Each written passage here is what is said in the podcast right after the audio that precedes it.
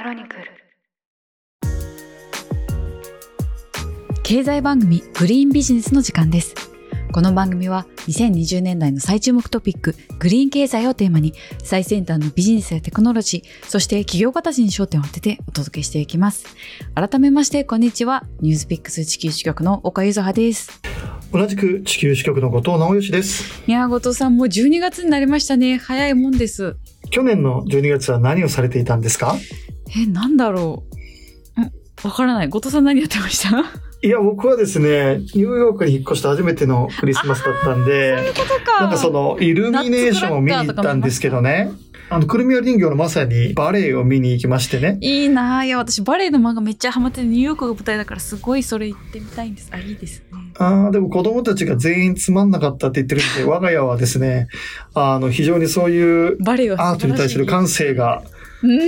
ええ低いということで、非常に失望したことを覚えていますが、まあ、早いもんで、今年も、まあ、12月と。なります。皆さん聞いてくださってありがとうございます。それではですね今回もとっておきのゲストの方をご用意しております。今回は株式会社フェイガーの CEO 石崎隆弘さんにお越しいただいてます。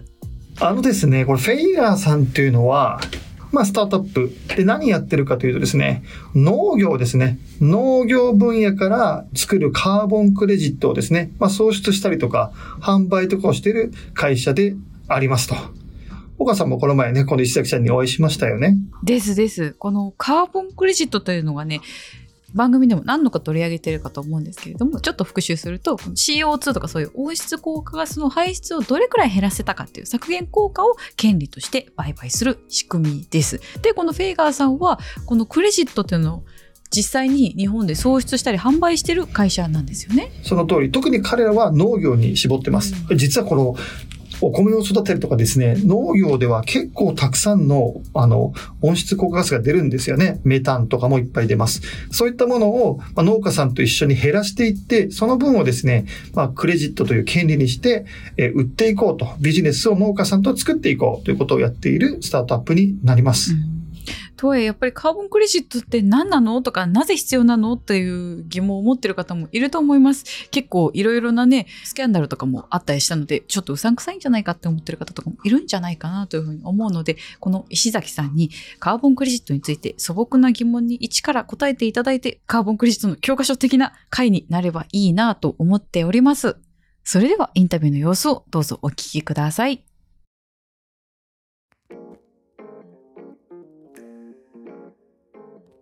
はい、本日は石崎さんをお招きしてます。石崎さんようこそ。株式会社フェイガーの代表の石崎と申します。よろしくお願いします。およろしくお願いします。招きいただきありがとうございま。す。いやー、本当に石崎さんにはカーボンクレジット特集でも大変大変お世話になりましてですね、ニュースピックスで公開したインフォグラフィックスに関してもめっちゃ監修していただいたりだとか、あの、いつもお世話になっております。カーボンクレジットのプロとしていつも頼りにさせていただいております。いえいえ、もうこちらこそ、もう絡ませていただいて本当に嬉しく思います。軽くサクッと石崎さんに自己紹介いただきましょうか。そうしましょう。はい。改めまして株式会社フェイガーというスタートアップをやっております石崎と申します。で、去年創業したんですけれども、我々農業由来のカーボンクレジットを生成するデベロッパーという、まあ、そういった形でビジネスをやっていて、まあ、農家さんと協力して農地の脱炭素というところを進めて、まあ、その成果をカーボンクレジットという形で取引可能にして、資金を提供いただく企業様にお売りして、まあ、こういったビジネスを日本と、あと来年から東南アジアでも広がるんですけど、そこでやっております。まあ、日本初の脱炭素スタートアップでもうすでに海外を見据えてるってことだと思うんですけど、カーボンクレジットのデベロッパーでとか、どういうことなんだみたいな、岡さん。カタカナが多すぎて正直ちょっとパンクしそうなんですけれどもそもそもまずこのカーボンクレジットっていうのは何なのかっていうところからお聞きしましょうかね後藤さん。そうですね、脱炭素ニュースでめっちゃ見ますけど、聞きますけど、カーボンクレジットってなんだと、なんか仮想通貨みたいなやつ、なんかこう、形にないものをなんか売り買いしてて、なんだそれっていぶかしがる人もいれば、なんかよく知りたいんだけど、どこの本にもちゃんと書いてなくてよくわかんないという人も結構いらっしゃってですね、これカーボンクレジット何なのかをちょっとまず教えていただいてもよいでしょうか？えっと、まずカーボンクレジットそのものは、あの、温室効果ガスの削減の量をですね、あの、1トンだったら1トン、これ確かに削減できてますというところをこう認証を受けて取引可能にするものです。まあ、地球全体で温室効果ガスを減らしましょうというところで、まあ、国連を中心に各国でこれぐらい減らしますもう目標が立てられますと。で、その目標に対して各企業もですね、まあ、そこが連動してたりしてなかったりするんですけど、各企業もあの、これだけ削減しますというところを目標に出していて、TCFD レポートという形で各、各、各社まあ、何トン削減していきますというところを出してます。ただ、例えば航空会社とかだと飛行機飛ばすのをやめるわけにもいかないので、どうしても排出してしまう。ただ、目標はありますと。まあ、そういう時に、まあ、飛行機飛ばすのはやめられないけれども、例えば我々だったら農業っていうところで農家さんで削減をしてもらって、そこのプロジェクトに投資するという形を取ることによって、まあ、企業としてはちゃんと脱炭素に貢献していきますと。まあ、そういったところを示すために、まあ、ただ農家さん1トン減らしましたと言っても、言ってるだけだとさすがにそこのよくわからないとなるので、そこをクレジットという仕組みを通して、まあ、確かに1トン、1トン削減しましたねというところをこう取引することによって、あの、バイヤーさんだったら何トン減らしましたというところをちゃんと言えるようになりますし、削減した、我々で言うと農家さんであれば、確かに何トン削減できました。この値段で買っていただけませんかというところを言えるようになるという、まあこういったところに使うものがカーボンクレジットという仕組みだと思ってます。それこそ世界全体でもその二酸化炭素の排出量っていうのを2050年までゼロにしなきゃいけないよっていうみんなそれの努力してるわけですよね。でもカーボンクレジットってちょっと聞いて思うのは例えば私がじゃあ50トン削減しなきゃいけなかったとして例えば10トン分くらいをお金で買って解決してるみたいな感じにならないのかしらなんかちょっとずるくない？って思っちゃったりするんですけどそういうものではないんですか？もう確かに一見お金で解決してけしからんっていう声もあるんですけれども、まあ、グローバルの潮流だと真逆でして一番最初は各企業で直接出している分を削減しましょうというところから始まってます。で、その次に自分、自社だけではなくてバリューチェーンで自分たちの取引先も含めて何トン出してるかを把握して、そこも含めて削減しましょうという流れになって、さらに今最先端というか議論されているのは、自分たちの企業活動あるいは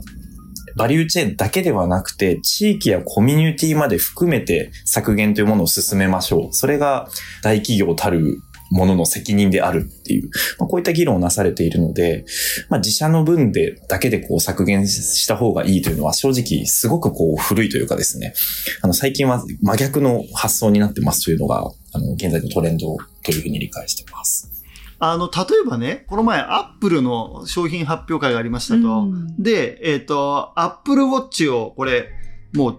二酸化炭素出さずに作ってますと。いわゆるネットゼロであるってことで結構賛否両論いろいろ話題になってますけど、まあ、例えば iPhone とか Apple Watch みたいなのを作るときにどうしても二酸化炭素って頑張っても出ちゃう分があるわけですよね。多分この素材を作ったり、組み立てたり、そういった液晶ディスプレイとか半導体チップを作ったりとか、そういったところでどうしても二酸化炭素が頑張っても出てしまうところがあると。これをカーボンクレジットを買うと、差し引きゼロにできる。企業から見るとそういう使い方をするっていう理解で合ってるんでしょうベースの話なんですけど。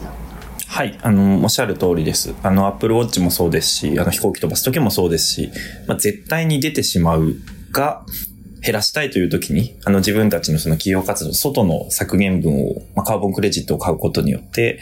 まあ、相殺するという、そういう使い方になります。なるほど。つまり、まあ、えっ、ー、と、アップルでも、まあ、さっき JAL 穴でもいいですよね。飛行機飛ばすときに燃料なしじゃ飛ばないわけですから、はい、どうしても燃料を燃やしちゃうと。でも、その分、投資した先の、例えば皆さんの農家さんが、こう、大気から、こう、吸収してくれた炭素があれば、そこの分は減ったっていうことになるので、そこのクレジットを買うと、トータルではトントンになる。そういう取引を金融的にやるっていうことですよね。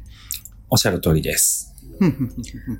これ、例えばその航空会社さんだとか、あとはそのオイルガスだとか、鉄鋼だとか、もくもく CO2 めっちゃ出してる人たちが買わなきゃいけないっていうのはわかるんですよ。でも、そんなになんかああの人たちほど出してないよって人もカーボンクレジットって購入を検討したりその考えたりした方がいいんですか？そのみんながこれ考えなきゃいけないものなんですか？トレンドとしては、もちろん今のオイルガスとか航空会社とか高排出企業はもうどうしても出さなきゃいけないと、ここはもう間違いなく検討しなきゃいけないです。で一方で、例えばちょっとオフィスビル中心でそんなに高排出してないっていうところも、ここはここであの削減する余地がないので、工場とか持ってるわけではないので、まあ、そういったところもクレジットで、莫大な量ではないからこそ、クレジットでオフセットというところが、まあ、経済合理性のある活動になります。一方でこの真ん中ぐらいにいる製造業さんとかですと、そもそも工場の設備をこう変えるとか、まあ、あの、ちょっと製造の仕方を変えるとか、そういった形での削減余地があるので、まあ、こういったところは自助努力というところの余白も大きいんですけど、まあ、これも同じ話でゼロにはできないので、最終的にはクレジットという形で外部の脱炭素というところに貢献していって、ネットゼロを達成していく必要があるので、いずれにしろ検討する必要はあるかなと思ってます。これ、それこそ例えばマイクロソフトとかが彼ら2030年までにカーボンネガティブにするよっていうふうに言ってて、その脱炭素、炭素をその大気中から吸収したりとか、そういうそのいろんなプロジェクトに投資したりもしてるじゃないですか。このカーボンクレジットの分野でいうその優等生というか、すごく積極的にここの分野に取り組んでる会社っていくつかあったりするものなんですか？おっしゃる通り、本当にマイクロソフトとかアップルはですね、あの、誰に強制されることもなく、もう企業のあり方として、まあ、こういう形で貢献していくんだというところを打ち出して、あの、本当に創業以来ネットゼロにしましょうなんて誰もそんなことは強要してないにもかかわらず、うん、自主的にそういうことをやっていると。もうここは本当に最先端の最先端だと思ってます。で、一方で、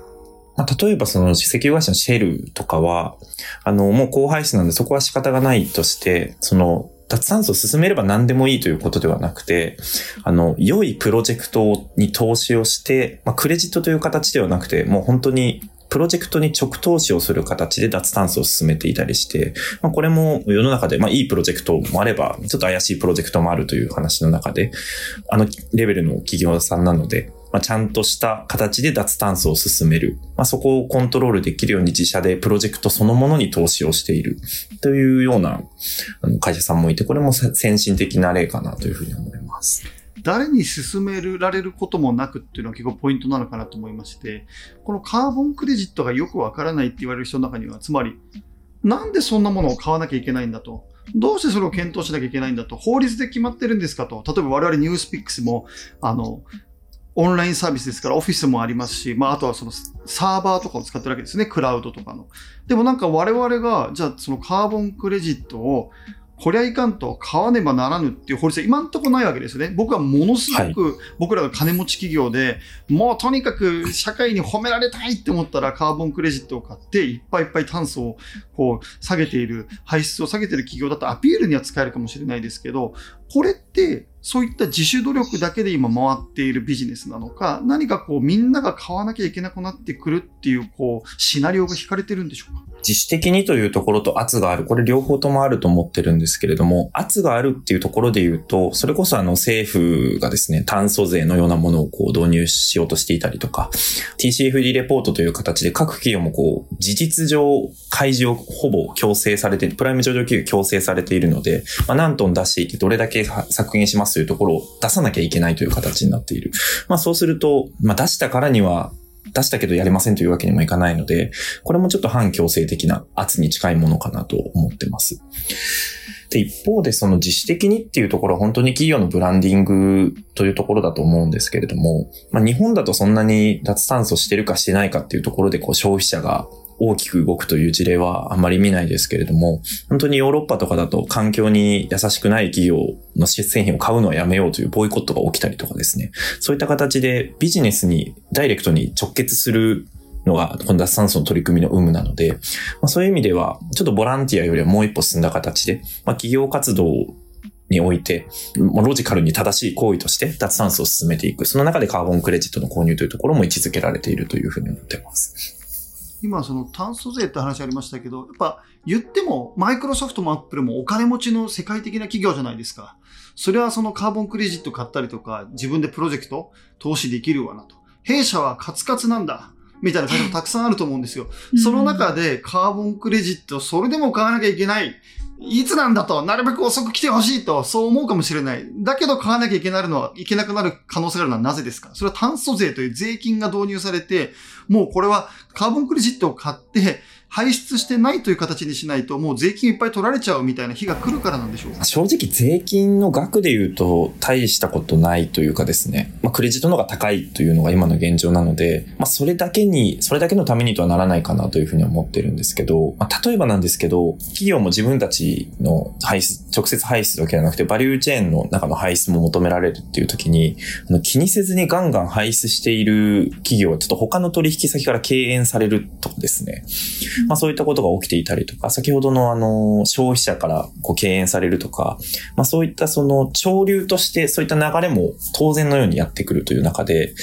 まああの、ちょっと利益が少ないからこう取り組みませんみたいなことをそういう考えでやってると、逆にそのトップラインというかですね、売上自体もこう下がっていってしまうとか、そういうリスクも出てくるというふうに思ってるので、まあ、これはこう余ったお金でやりますというよりは、すごくちょっと直接的な言い方をすると、地球の環境というところを一部使って、あのビジネスをやっている以上、そこの使った分に対して適切な対価を払いましょうという、まあこういった考えに近いと思うので、まあ二酸化炭素を出しているのであれば、まあそれに見合う貢献をして、まあちゃんと持続可能な地球にしていきましょうねっていう、まあこういう考えのもとにやっている、やっていかなければいけないというふうに思います。それこそそのアップルのサプライヤーさんとかそういうのだと、日本企業であったとしても、例えばちっちゃかったとしても、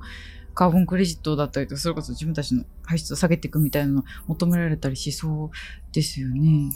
そうですね。あの、アップルも自社でサプライヤーも含めてどれだけ二酸化炭素排出しているかというところを計算しているはずなので、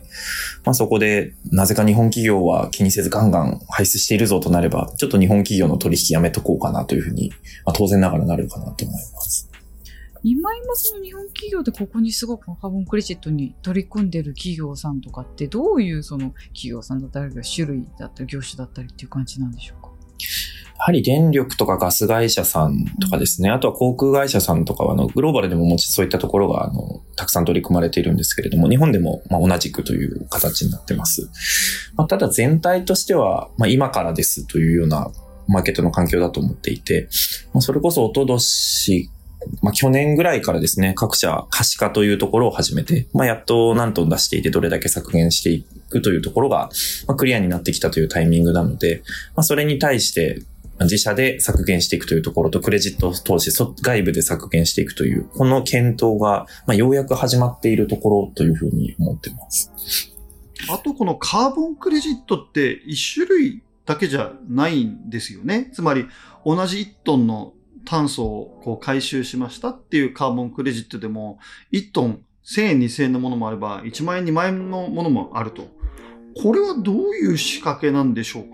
削減の手法や由来っていうところによって価格が変わるというところと、まあ、同じあの手法でもそこの質というところによって価格が変わるという、この2段階の2つの要素があります。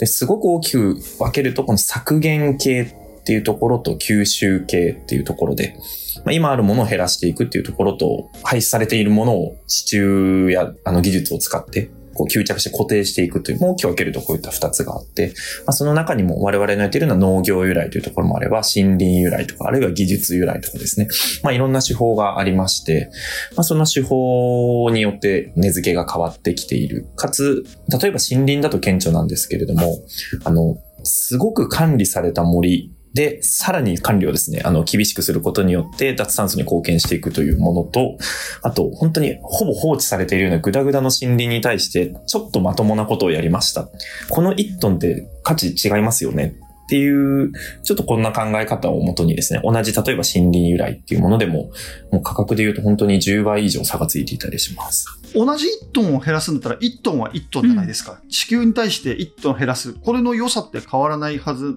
っていうことは、安い方は1トンちゃんとできてない、なんかちょっと適当な1トンなのか、そういう話なんでしょうか？それとも全然そういうわけではなく、なんかもっと違う話で、その5倍、10倍って値段が違うんでしょうか？だって1トンは1トンじゃないですか。同じ1トンに見えるんですけれども、これです。あの、すごくわかりやすい例で言うと、ちょっとこれ悪い例というかですね、ちょっと一つあった話で、まあ、森林のプロジェクト、森林のカーボンクレジット創出のプレプロジェクトをやるにあたって、まあ、ある国でですね、いわゆる先住民という方々がいらっしゃったんですけれども、まあ、その人たちに木を切らないでくださいっていう話をしなきゃいけないので、その人たちをこう追い出したんですね。で、そこに対して、まあ、英語での分厚い契約書みたいなのを渡して、一応同意を取ってますとは言ってるんですけれども、まあ、先住民の方々なんで、そんな契約書正直わけもわからないままサインをさせられていると。かつ、まあ、それで、あの、外で生活できるような保証があればよかったんですけど、そういうことも一切行わず、まあ、半ば強制的に追い出すだけ追い出して、森林を、木を切るのをやめました。で、この森林は適切に管理されているので、1トンです。この1トンって本当に価値があるのかっていう話だと思っていて、それって確かに1トン生んだかもしれないけれども、まあ、地球、脱炭素という意味での地球とか、あるいはその人権問題とか、そういったものを侵害してまで作った1トンって、本来的には価値がないというかですね、企業もそんなものに投資したいわけではない。っていう話が、これも実際にあった話なんですけども、こういう話は、こういうもの、こういうリスクがあるものに関してはもちろん、こう、買い手が少ないので値段というところもつかないですし、まあ、逆にそういったことがないように、もうガチガチにあの、スクリーニングもして、で、ちゃんと地元への保証もして、計算もすごく保守的にやって、確かにここの1トンはしっかりあの、創出されたものであって、それは地域とかコミュニティに対してもプラスの影響を与えてもるものである。まあ、この1トンだったらかなり買い手もつく。企業としてもそういったものを投資していきたいとなる。まあ、このこれが同じ1トンに見えて実際価値が10倍ぐらい違うのは、まあ、こういう背景があるからですね。そんな極悪な1トンと、そんな素晴らしい1トンがあるんですか？あります。はい。そりゃ素晴らしい1トンが欲しいですよね。自動労働ですっごく安く作った10円の T シャツと1万円の T シャツみたいなことが起きてるってことなんあ、か？もうそうですね。いいことをしたいみたいな話もありますし、実際にあの、こういった粗悪なクレジットでオフセットしたことが後から発覚して、メディアにそれをこう叩かれて、まあ、企業価値が失墜するみたいな、まあ、そんな事例もアメリカでよく起きているので、まあ、それをやると、ちょっといいことをしようとしてカーボンクレジットという形で投資をしたにもかかわらず、評判が落ちるという、もうこれも最悪なので、本当に今の企業、買い手さんはそういったものは本当に掴みたくない。ので、まあ多少高かったとしても、あの、いいものを、ちゃん、いいものに投資していきたいというのが今の考え方ですね。スイガさんがやってるビジネスは、日本の農地を使って、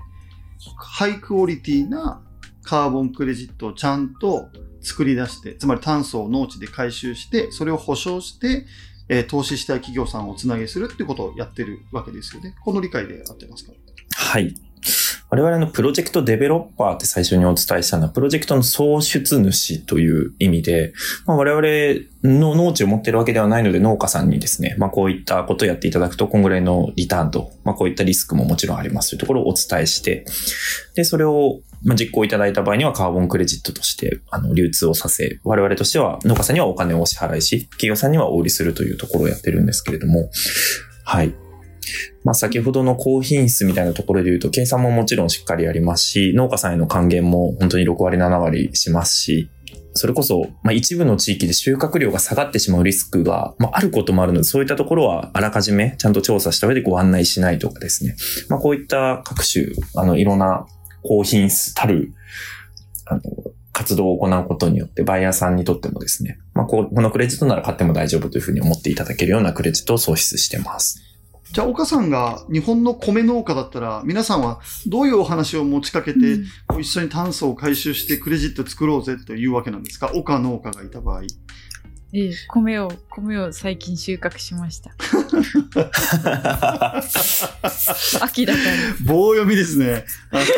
秋だから。私の友達がお米の農家だって言ってましたよ。そうなんです。どうどうするんです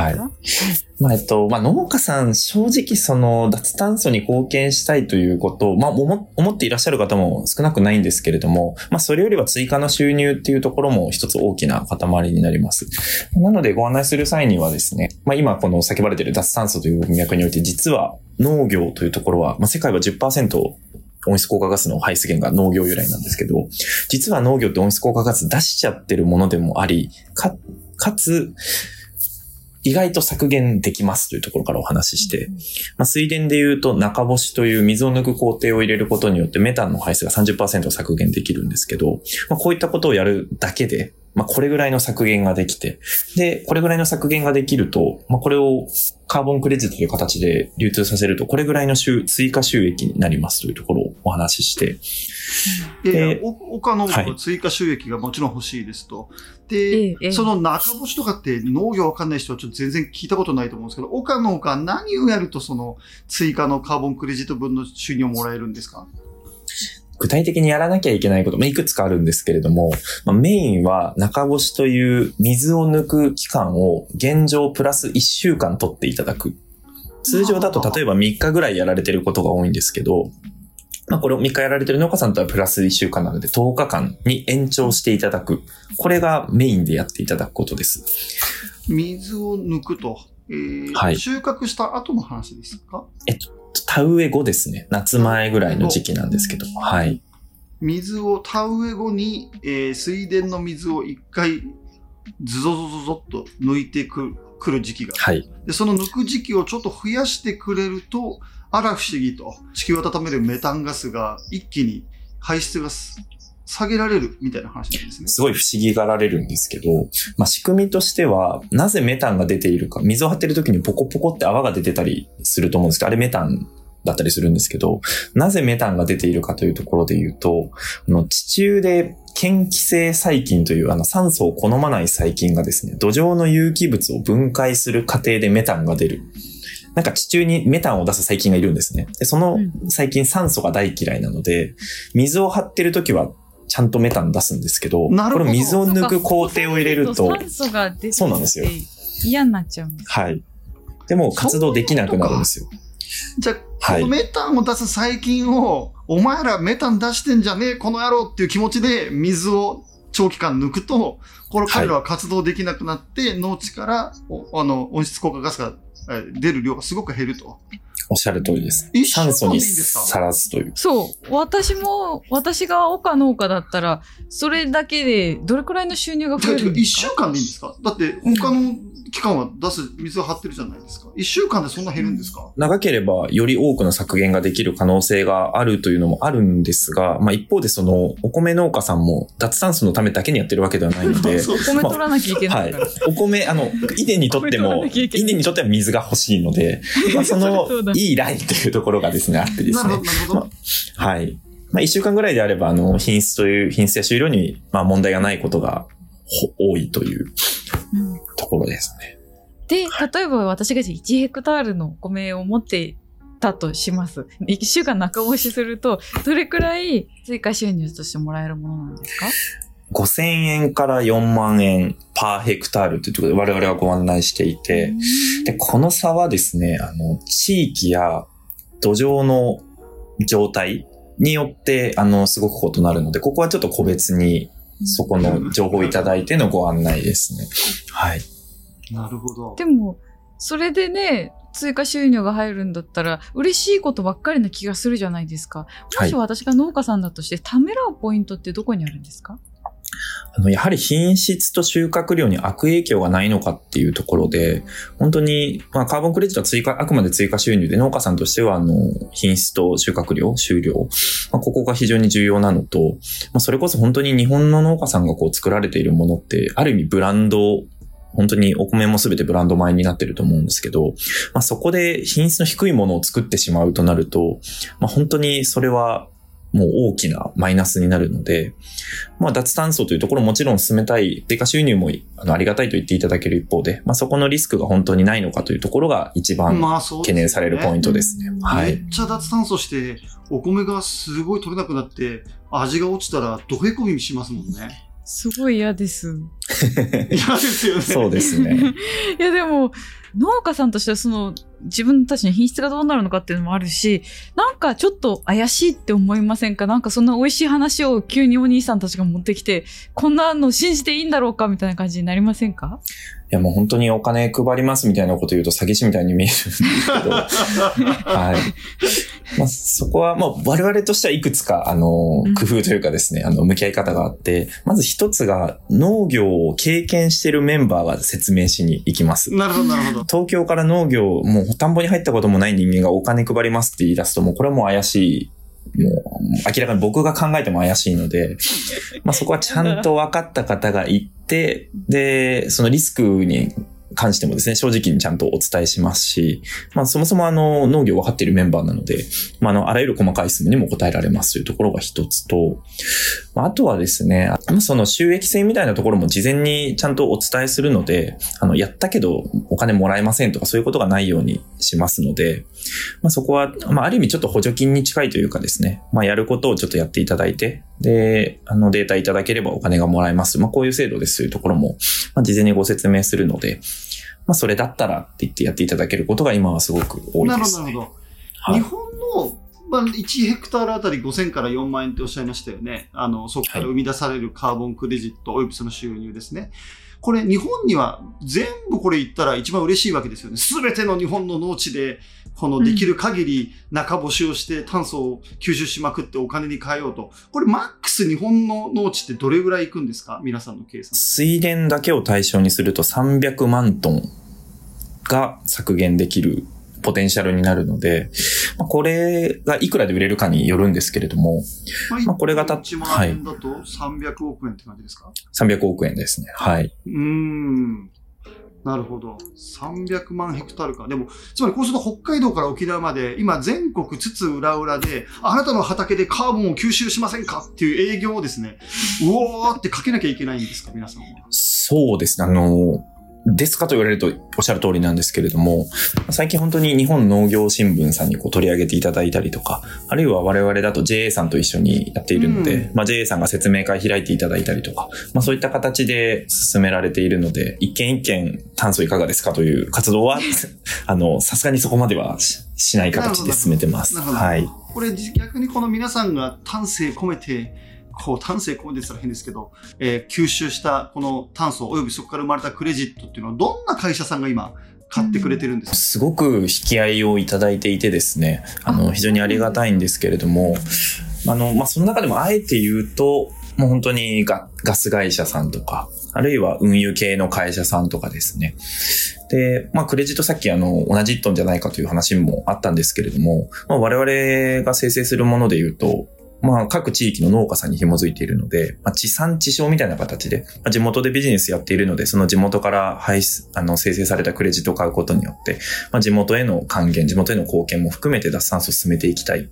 ていう時に、まあ、我々すごくこう、顔の見えるというかですね、まあ、どの地域でどれだけ削減してくれましたというところもお伝えできるので、まあ、そこが非常にフィットするというふうにご評価いただいたりとか、あるいは一部その食品系の会社さんとかですね、ちょっと農業にまつわることをやられている会社さんが、どうせやるなら農業由来でというところでお声掛けいただいたりもしています。なんか、一つ二つ、太客の名前教えてくださいよ。ちょっとそこは、あの まだ公表されていないので、あの公表されたら、ちょっとホームページとかにバーンと出す、出したいなと思ってます。そんな、例えばわかんないですよ。その農業だったらカゴメさんかもしれませんし、わかんないです。なんか他の食料会社かもしれませんし、もしかしたら食品使ってるセブンイレブンかもしれないと。で、まあ石油系だったらね、その東電かもしれない、関電かもしれない、東ガスかもしれないですよね。こういった会社さんっていうのは、皆さんにわざわざハイクオリティで高値なカーボンクレジットをそれでも買おうとしてる理由は繰り返しになりますけど、彼らは何か自分の自社内のターゲットを達成する、脱炭素のターゲットを達成するために買ってるんでしょうか？それともなんかこう、いよいよ出してるとペナルティとか社会から許されないぞみたいな圧があって買ってるのか、なぜ彼らはそんな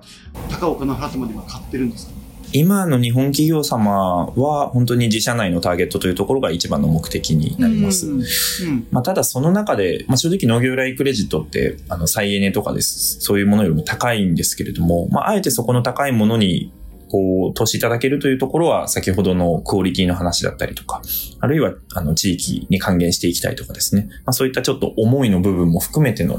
あの、購入いただいているというような状況です。確かに。私だったらだってなんか安く買っちゃいそうですもん。正直。例えば2000円、1トン2000円のクレジットと1万円のクレジットがあったら2000円で買えた方が安いからいいなって思っちゃうんですけど、そういう選び方をしちゃいけないってことなんですよね。これもポートフォリオだと思っていて、すべての排出に対して一番高いクレジットでっていうところはもう予算も限りもあると思いますので、あの全員がそうしてほしいとは思ってはいないんですけれども、まあ一方で、それこそ最初にあのおっしゃっていただいたお金で解決するってちょっとなんかけしからんっていう感じもないかっていう、まあ、そういう印象って正直持たれることも多い中で、あの、よくわからないですけど、とりあえず安いクレジットでオフセットしましたってまあ、こんな言い方しないと思いますけど、まあ、こういう印象にならないために、まあ、一部だけでもですね、ちゃんとストーリー性のある、社会性のあるクレジットを使って、あの自分たちはオフ、あの、カーボンクレジットを通した脱炭素の中で、まあ、こういう活動をしています、こういうところに貢献していますという、まあ、そういったところが言えるっていうのは一つその企業のあり方というか、スタンスを、こう、表現していけるものになるので、まあ一部そういったものをですね、入れ込んでいただいてもいいのかなっていう。そういうことですよね。はい。田さんが企業経営者で、あなたが欲しいのはこの1トン1000円のクレジットですか？それとも1トン 10, 万円の、そう、このクレジットですかと、どっちが良いですかと、まあ、言った時に、まあ、どこまでその付加価値を、まあ、感じられるか、出していけるかっていう話ですよね、多分。そうですね。ここは、まあ、本当に各社さんも今迷われ、正直迷われているところでもあって、もうおっしゃる通り予算も別に無限にあるわけではない。けれども、何でもいいわけじゃないところも分かっている。という中で、まあ、そこの、いわゆる予算上の制約と、あと、企業としての、まあ、スタンスみたいなところ、どこで折り合いつけるかっていうのは、本当に皆さん、あの、今試行錯誤されてますし、まあ、そういったところからよくご相談いただきます。私から最後の質問なんですけど、あの、フェイガーさんが、まあ一緒にやっている農家さん、その炭素を回収してる農家さんとかたまたま遊びに行ってたら、なんかサボってたと。水抜いてないと。あの、メタンを出す、なんかこの細菌が活発にコポコポやっていたと。こういうことってないんですか？その。確かになんか、な、抜くの忘れちゃったとか、ありそうですよ。私やりますもん、絶対そう。やります。お風呂の、お風呂の線入れるの忘れてずっと、いや、抜き忘れじゃない。入れわ、線を入れ忘れて、だから水がずっと出てるみたいな。よくやります。あの、そういった時はもう大変申し訳ないんですけれども、あの、ちょっと今年は取り組みがなかったという、まあ実態に合わせてなんですけど、ちょっと今年のクレジット生成はちょっと諦めてくださいっていうふうに言うしかないっていうのが現状で、まあこれも本当に信頼の問題だと思うので、例えばそのバイヤーさんからしても、実はできてませんでしたものが混ざってると、あの、ちゃんとやった時も含めて、あの、ちょっと信頼できないねってなってしまうので、まあそこは僕らとしても、ちょっとある程度のエビデンス、証拠というのはいただくことになりますし、ちょっとそういったところがいろんな事情によって出せないっていう時は、ちょっとそこの部分に関しては諦めていただくしかないかなと思ってるんですけど、うん、はい。ありがとうございます。石崎さんが会社これやってて今一番悩んでることって何ですか？悩んでいること、採用ですね。はい。ちょっと私前職コンサルだったんですけど、まあ、コンサルの時のちょっと前職の人聞いてないといいなと思うんですけど、まあ、コンサルの時のまあ正直の悩みっていうと、まあ、このコンサルティングというお仕事って何のためにやってるんだっていうところ、ちょっとわからなくなっちゃったみたいなところがあって、うん、基本的にお客様のお手伝いなので、お客様はすごくこう喜ばれるんですけど、まあ、会社としてみたいな話で言うと、まあ、お客さんのお手伝いをしますのが目的にはなってしまうっていう中で、どこに向かっているんだっていうところが、まああったりするんですけど、まあ今のビジネスやると本当に向かっているところは明確ですし、まあ誰かからシェアを奪うとかいうことではなくて、あの本当に農家さんが新しい価値をこう、脱酸素という形で作って、それを、まあ新しい農業レクリットという形で企業さんにもお渡しできるっていうところで、まあ、ここが明確なのですごくこう、迷いはない、困困っているというか、迷いはないんですけれども、まあ一方で、まあ、ささっきお伝えしたようなその農業経験者が行きますとかですね、うん、あの、クオリティというところも非常にサイエンスベースでしっかりしたものを作っていきますっていうと、まあ、そういった方を採用していかなきゃいけない。誰でもいいわけではないっていうところで、まあ、ただそんな人が日本にたくさんいるわけでもないので、まあ、本当にそこは、あの、本当に毎日のようにいろんな方にお会いして、一緒にやりませんかって言ってます。これ聞いてくださった人の中にも、応募してくれる人がいたらいいですよね。もうぜひお願いします。ぜひ。